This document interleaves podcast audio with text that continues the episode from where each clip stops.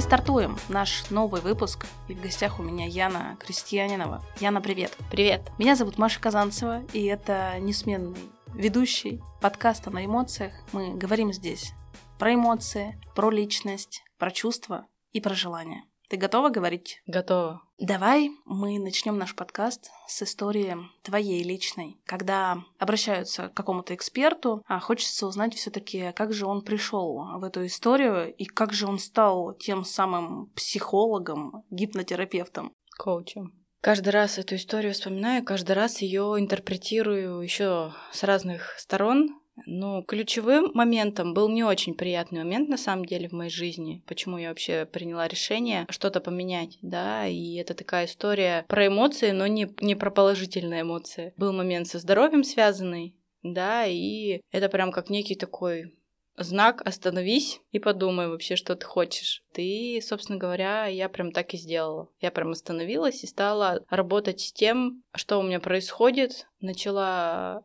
фокус э, внутрь себя направлять, и все больше и больше я стала узнавать себя с другой стороны. Ну и там просто начало просто все за одно за другим подтягиваться, обучение одно, обучение второе. У меня аж сейчас такое вот это вот состояние, что я понимаю, что мне хочется дальше, мне хочется глубже, мне хочется еще, и постепенно, постепенно, и мне кажется, впереди, конечно, меня ждет еще, еще и еще, но вот на сегодняшний день, мне кажется, вот тот объем знаний, который у меня есть, он прям уже настолько может э, перевернуть систему ценностей мышления у человека, и это прям будет серьезный такой старт в сторону нового чего-то в жизни. Ты такие слова сейчас интересные сказала, как будто бы у нас э, подкаст не про тебя, а уже про что-то гл- более глубокое.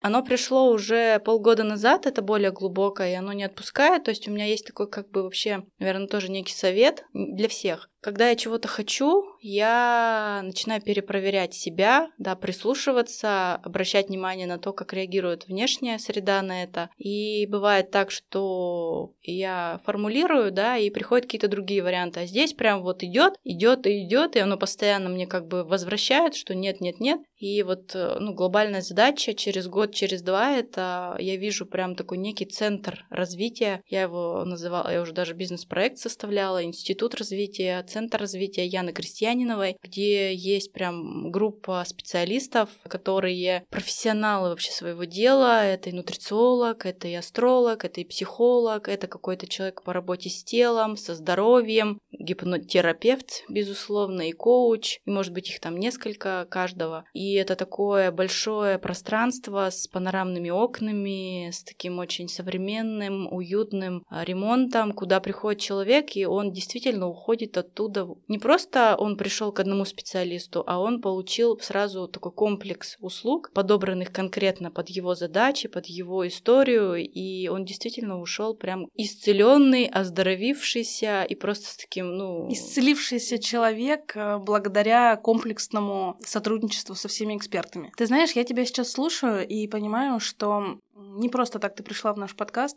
потому что ты в свое время сделала выбор, выбор себя, выбор здоровья. И в нашем подкасте не все так просто, как может казаться. И многие говорят, что да зачем вообще эти эмоции? На самом деле, применив промокод на эмоциях, и посетив большой книжный, можно получить скидку минус 20%, а Яна сейчас получает сюрприз от команды книжного. Они подготовили для тебя книгу. Ой, да ладно. Что это за книга?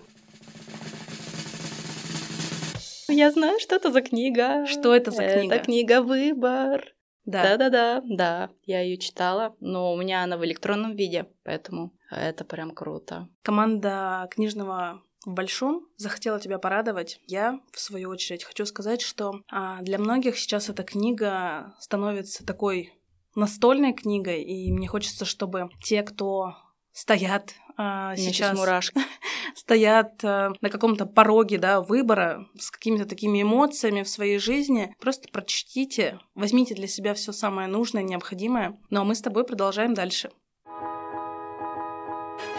Я вижу, что твои глаза уже горят, потому что ты говоришь про то, что ты любишь делать. Ты любишь общаться с людьми, ты любишь добиваться своих личных целей, видеть результаты других людей. И твои горящие глаза тому подтверждение. Скажи мне, пожалуйста, как отреагировала твоя семья, когда ты решила пойти в абсолютно другую сферу деятельности, которая была ранее в твоей жизни? У меня на самом деле, наверное, здесь э, такой момент, что у меня, в принципе, всегда так было, что мой муж вообще меня всегда поддерживал вообще, вот в любом моем желании. Давай переедем?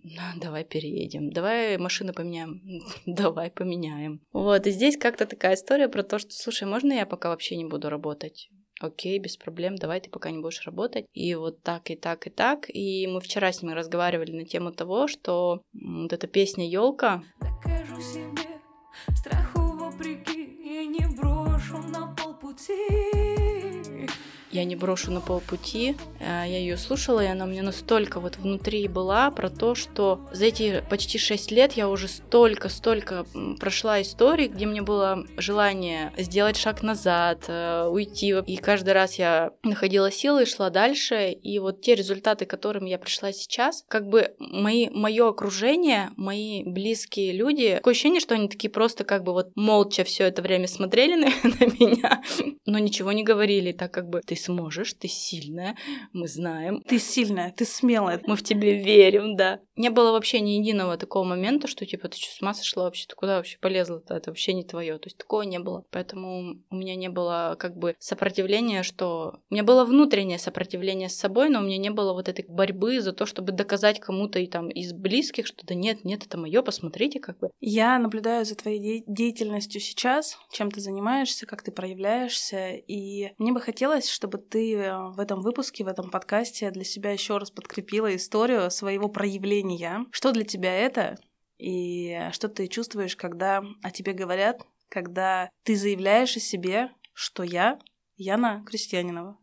Я могу быть вам полезна в таких-то, таких-то запросах. Я не буду скрывать, что мне до сих пор еще есть такой момент, когда я слышу где-то там ты звезда, есть еще такой внутренний момент, что мне как будто бы неудобно какое-то вот стеснение. Для меня как будто бы внутренним подтверждением того, что я действительно готова принять вот эту историю прям глубоко-глубоко, это вот, не знаю, там сотни, тысячи отзывов от людей, которые там «Мы реально поменяли свою жизнь, спасибо И вот как будто бы я вот для себя выстроила какую-то такую стратегию. Но это не говорит о том, что я не чувствую внутри, что действительно я могу взяться за любую историю и кардинально у человека ее трансформировать. На сегодняшний день я прям заявляю о том, что вот любую сложную историю мы можем с ней поработать. Мне кажется, я задавала тебе уже при личной встрече этот вопрос, но слушатели-то не знают. Как ты считаешь, можно ли изменить свою жизнь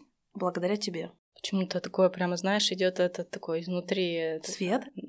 До, до слез такая вот история. У меня нет задачи, как бы вот, вот, чтобы здесь сделать акцент на благодаря мне. Есть такой акцент именно, что изменить отношение к жизни, изменить состояние внутреннее, изменить отношение к тому, а что происходит вокруг меня и как я могу вообще оценивать то, что происходит вокруг меня, как я могу влиять на то, что происходит вокруг меня. И вот как бы вот с этим я действительно могу работать, и у человека в этой части оно, ну, прям изменится. Не знаю, как бы нету вот именно акцента благодаря мне, ну, то есть я в том числе, да, могу с этим тоже качественно поработать. К тебе приходят э, с самыми разными запросами, с вопросами. Кто-то хочет научиться слышать себя, слушать себя. Кто-то хочет э, масштаба своего и никак не может прийти, разрешить себе те самые миллионы, да. Кто-то про отношения. И когда мы в нашем подкасте рассказали, что к нам придет коуч, психолог, гипнотерапевт, поступили вопросы о том, как вообще можно справиться в наше текущее время с тревожностью.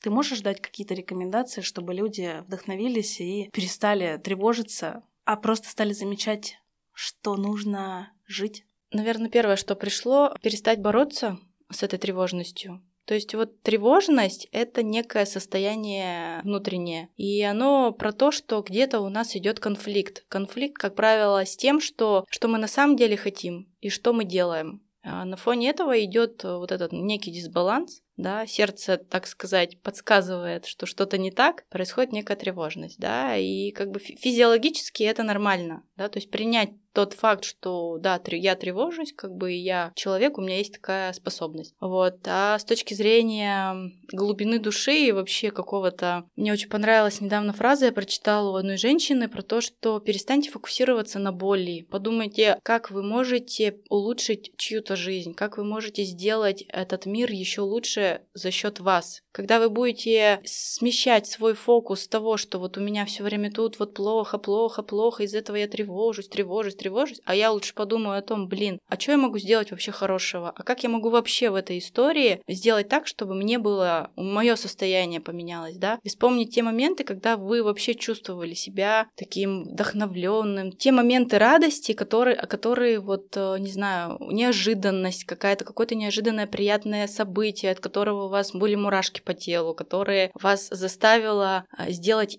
еще что-то, да, то есть вот и побольше научиться думать о том, а что хорошего я могу вообще вот э, в этот мир дать. А я действительно могу много чего хорошего, и я пришел сюда не просто так, да, я, как минимум, я просто человек, который может словесно поддерживать там близких, друзей, да, там коллег по работе, и это тоже немаловажная история, да, а еще я специалист, там, а еще я там мама, папа, да, для своих детей, в общем, и это такая глобальная история про то, что сместите фокус с того, что у вас болит, вы увидите изменения. Найдите того, кто вам сможет помочь, чтобы разобраться с этим, почему это болит, да, о чем говорит эта боль. Научитесь брать ответственность за свою жизнь, да, если что-то болит, то оно не просто так заболело. И вот с ним тоже что-то можно поделать. И тогда это как бы еще один вариант, когда вы вдвойне облегчаете вообще свое состояние. Не только облегчаете, а вы начинаете что-то менять. У меня, кстати, есть свой список.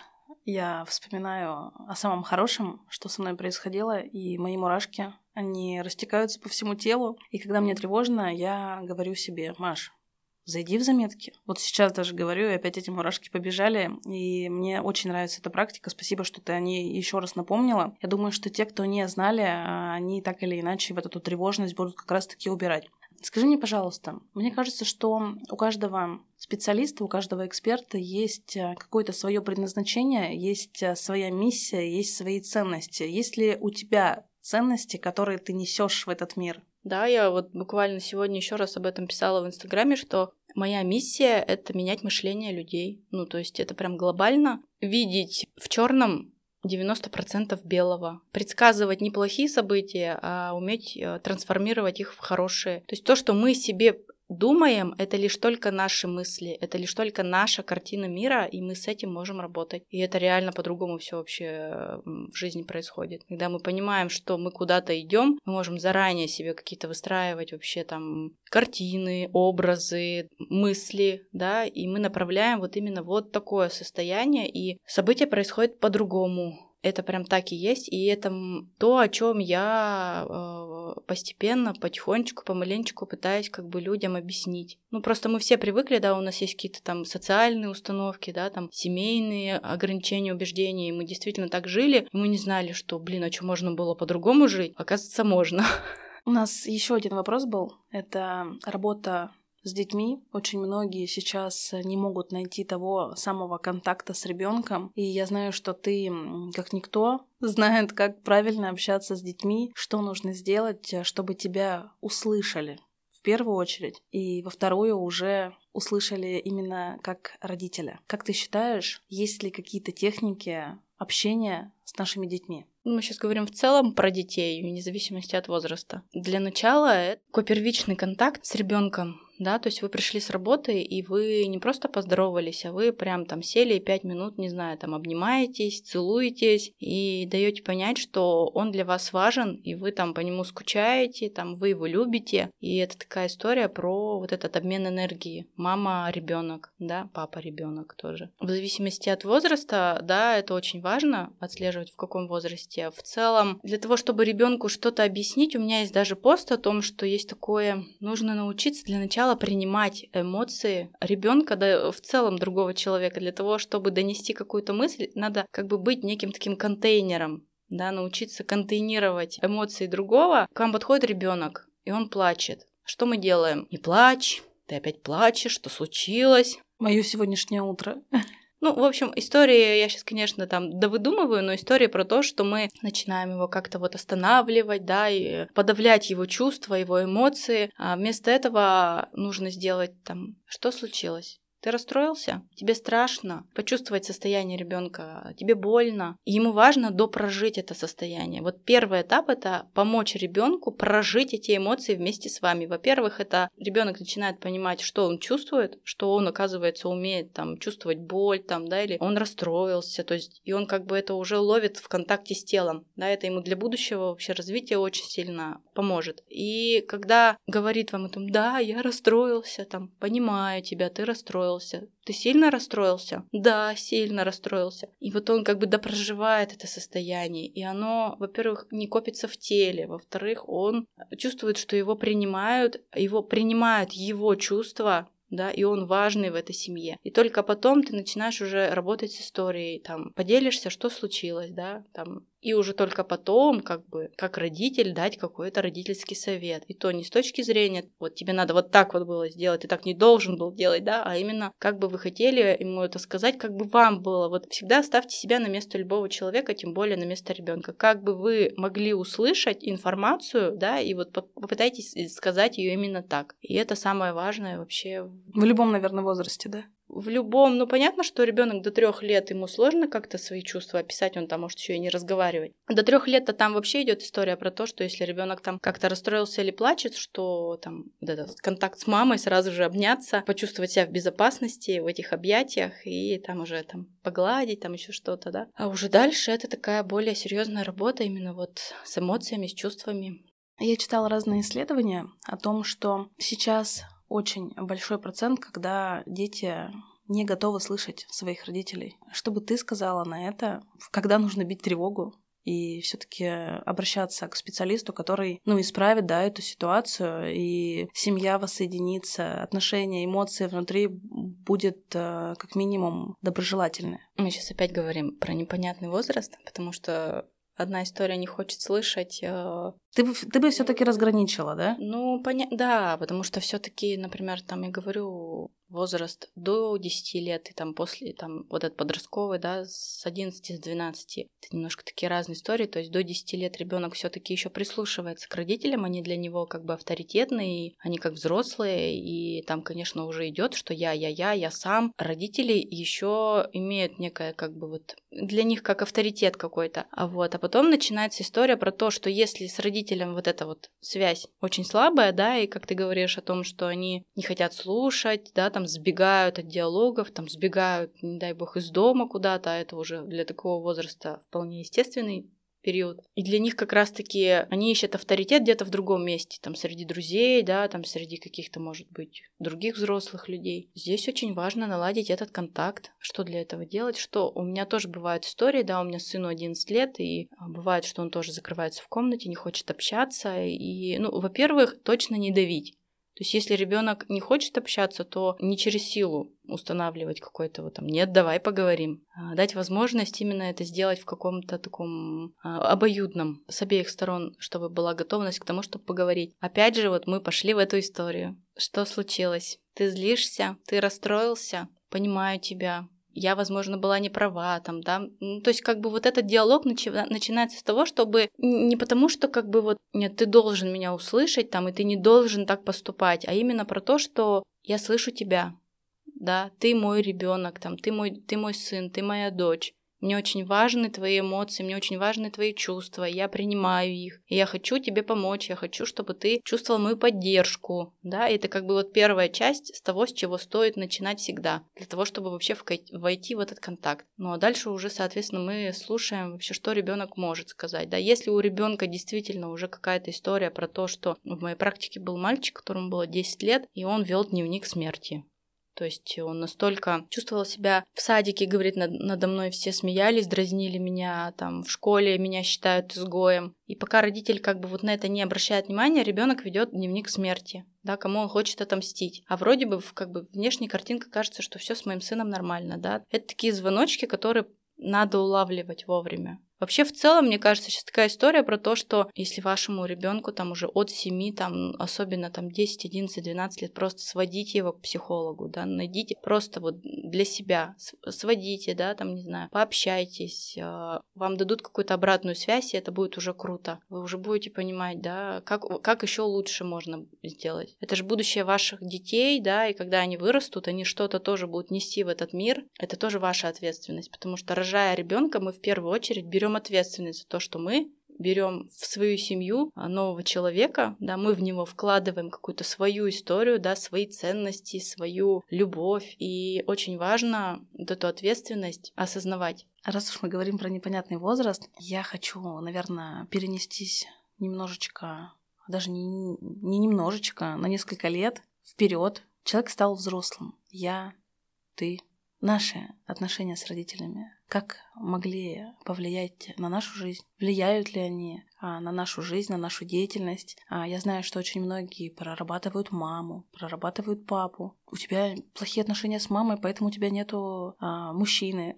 Или там у тебя проблемы с папой, поэтому нету денег. Может быть, я сейчас утрирую, да, эту историю, но это на самом деле, мне кажется, сейчас из каждого утюга все говорят. Так вот, э, мне хочется узнать из первых уст э, от тебя, как ты считаешь, Нужно ли прорабатывать наших родителей, чтобы наши успехи отразились э, в лучшую сторону? Я скажу так, у меня есть своя модель как я работаю с клиентом, это, безусловно, про историю мама и папа. Вообще, как бы история изначально связана с тем, кто вас воспитывал до 7 лет. Это могла быть еще и бабушка, и дедушка, и да, и, это... и от них вы тоже много чего взяли. Ну, если вообще как бы смотреть на это очень глобально, и это такая длинная целая история, да, то, как вы вообще пришли, и вы уже изначально взяли какие-то родовые программы, которые вы в своей жизни проживаете, да, но отходя от этого всего, есть мама, есть папа, вы родились, и вы наблюдали маленькие, и затем, как ведут себя ваши мама и папа, да, как они на что-то реагируют, как они проявляют себя там в обществе, да, как они к чему-то относятся. Дальше вы в большей степени вы находились с ними во взаимодействии.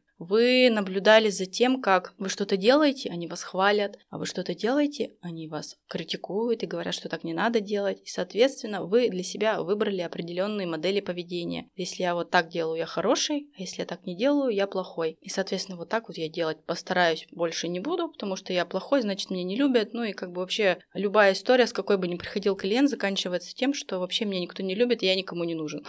Собственно говоря, моя такая модель, которой я придерживаюсь, она про то, что многие люди отрицают вещи, которые были в их маме и папе. И очень многие, если вы заметите, во взрослой жизни говорят, я точно не буду такой, как свой отец. Я никогда не буду такой, как моя мать, да, или вот именно вот такой я точно не буду. По сути, задача принять. Вот есть ребенок, который впитал от своей мамы как хорошее что-то, как, ну, как бы э, в кавычках плохое, да, потому что для меня как бы нет хорошего, нет плохого, смотря как мы к этому относимся. И также папа, да, история, есть хорошее, есть плохое. И вот глобально как бы такое максимальное оздоровление а, психики — это осознание того, что я могу быть и хорошим, и плохим, и как бы я это принял от своих родителей, и это когда мои родители, ну, во-первых, глобально, да, то есть что это мои родители, меня вырастили, я им за это благодарна, благодарен, да, и как бы вне зависимости от того, какие у вас с ними взаимоотношения на сегодняшний день. Осознание вот именно того, что это действительно мои родители, и они были такими и такими, и хорошими, и плохими, и я как бы взял это вот э, от них, черты. Очень такая тема, понимаешь, она... Но она про глобальное. Но вот глобально про то, что мама и папа мне просто не нравится, как бы как некоторые транслируют это. Ты правильно говоришь, вот из утюга, да, что там. Ой, везде, да, ой, да прости поэтому. маму, там, ой, да прости папу. Понятно, что это на уровне внутреннего состояния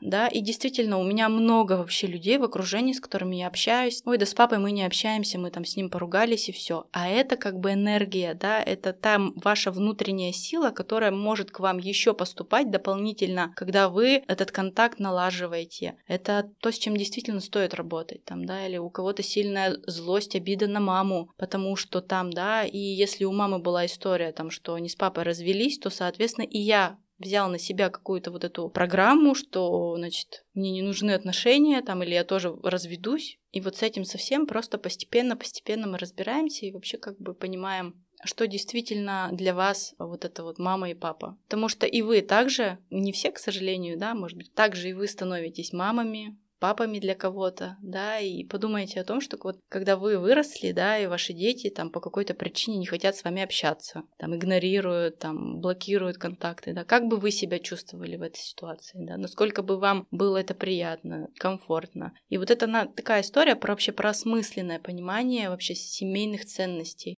Хорошо, я решила принять свою маму и папу. Началась работа. Я сейчас говорю э, для наших слушателей, которые могут принимать историю на себя. Мама и папа почувствовали, что что-то происходит, какая-то работа да, началась. Э, как правильно войти в это состояние? Нужно ли им говорить, что, ты знаешь, я стала работать с психологом. И я слышала, опять же, много историй, когда говорили, в смысле ты начал работать с психологом? Тебе что, жизнь твоя не нравится?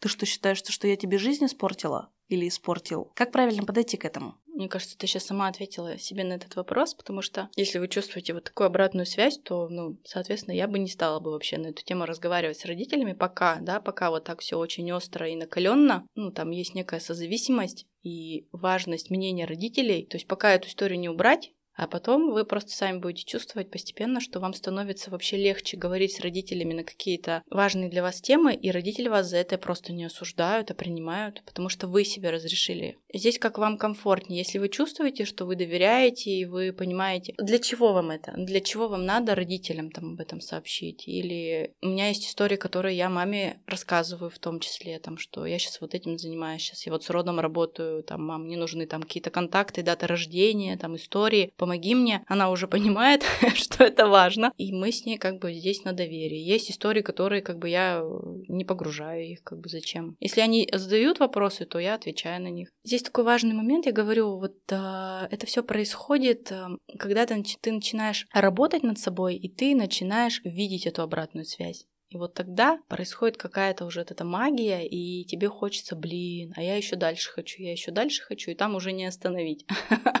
А на первом этапе, ну, будет много отрицания, будет много раз желания там вообще все бросить, и вообще нафиг мне это надо, извините, да, и вообще зачем я вообще сюда полез, и там какие-то, может быть, конфликты, да, и это просто такое некое сопротивление внутреннее, которое пока боится что-то поменять. Расскажи, пожалуйста, про специфику своей деятельности. Ты гипнотерапевт, и когда я слышу гипнотерапевт, я представляю телевизор, сидит мужчина в фиолетовом пиджаке, направляет руку на экран и говорит, я вижу в этом шаре крутится все, что связано с тобой, и сейчас мы решим твою проблему.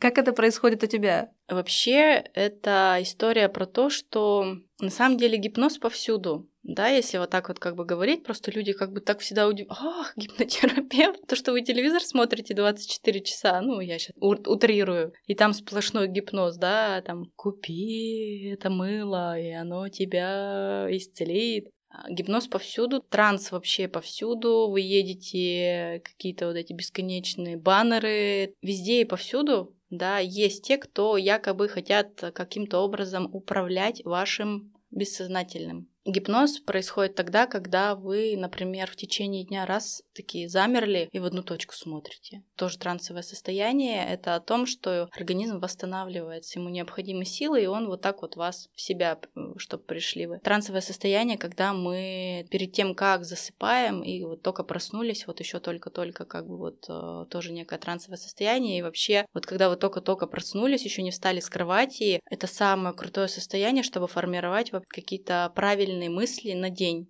да, то есть вы встали, и там у меня сегодня отличное самочувствие, я много общаюсь с людьми, там у меня какие-то там связи, ну, в общем, вы прям формируете себе намерение на день, и вот именно вот это вот состояние лучше всего работать с этим утром. Может быть, есть какое-то точное время, когда начинать это делать? Все просто встают по-разному, поэтому... Да, утро начинается у всех по-разному. А вообще, в целом, трансовое состояние, гипноз — это очень полезное состояние для организма. Идет максимальное восстановление нервной системы, иммунной системы, сердечно-сосудистой системы. То есть с точки зрения физиологии тело, организм расслабляется, восстанавливается, и это прям ощутимо, когда вы выходите из сеанса, у вас такое ощущение, что вы прям крепко-крепко спали, вы выспались, и у вас прям такой вот посыл идти вперед, да, и, и светить. При этом, при всем, погружаясь в транс, специалист, который работает, да, гипнотерапевт, э, что происходит с клиентом, как бы там идет некое левое полушарие,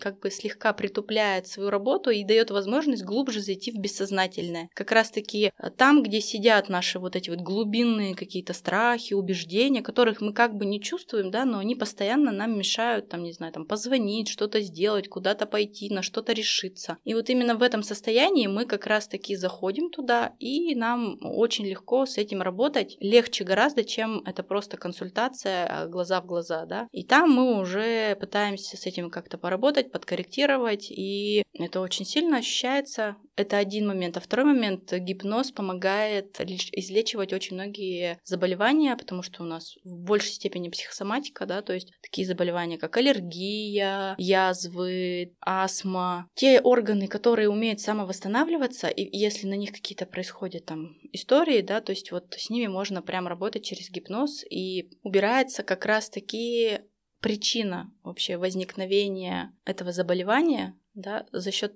того, что мы находим историю, когда вы вообще начали там чего-то бояться, да, или чего-то избегать, и что способствовало тому, что тело начало постоянно вот накапливать что-то для того, чтобы сформировалась целая болезнь. Когда наши слушатели будут слушать, я думаю, что у них возникнет вопрос, как можно обратиться к тебе, потому что ссылка указана э, в описании к этому выпуску, как можно правильно рассказать свой запрос, свою проблему, с какой стороны ты будешь подходить, у тебя какой-то индивидуальный подход, то есть э, ты говоришь то, что можно излечиться там за один сеанс. За один сеанс мы точно изменим внутреннее состояние, видение того, с чем человек пришел и с чем он уйдет, оно кардинально поменяется. Я не беру на себя ответственность ставить какие-то такие вещи, что я там прям исцеляю там, да, от болезней там, за один сеанс. Здесь ответственность на клиенте в том числе, безусловно. Потому что если он не будет верить в то, что вот это все работает, и вообще с этим надо работать, то можно ходить хоть по тысяче специалистам и не перейти ни к какому результату. Как выстраивается работа и как а, нужно подготовиться, возможно, морально? я не говорю финансово, я говорю морально перед походом к такому специалисту, как а, ты. Ну вот буквально недавняя история. Мне женщина на первичной консультации сказала, что все, я иду к вам в работу. Перед второй встречей она сказала, я сомневаюсь, надо ли мне это. На что я ей четко дала ответ, что, знаете, наверное, вам стоит еще подумать, потому что в работу нужно идти с четким намерением того, что я иду, я хочу что-то поменять, я готова что-то поменять. И это основное, с чем нужно прийти. То есть даже, может быть, будет подсознательно страх, там, что меня ждет, а справлюсь я, ли я, да. Но если есть э, понимание того, что, блин, в моей жизни уже пора что-то менять, и я этого хочу, то дальше уже будет гораздо легче, и реально будут результаты. То есть у меня нет задачи насильно человека сделать счастливым. Человек сам должен захотеть в первую очередь. Конечно.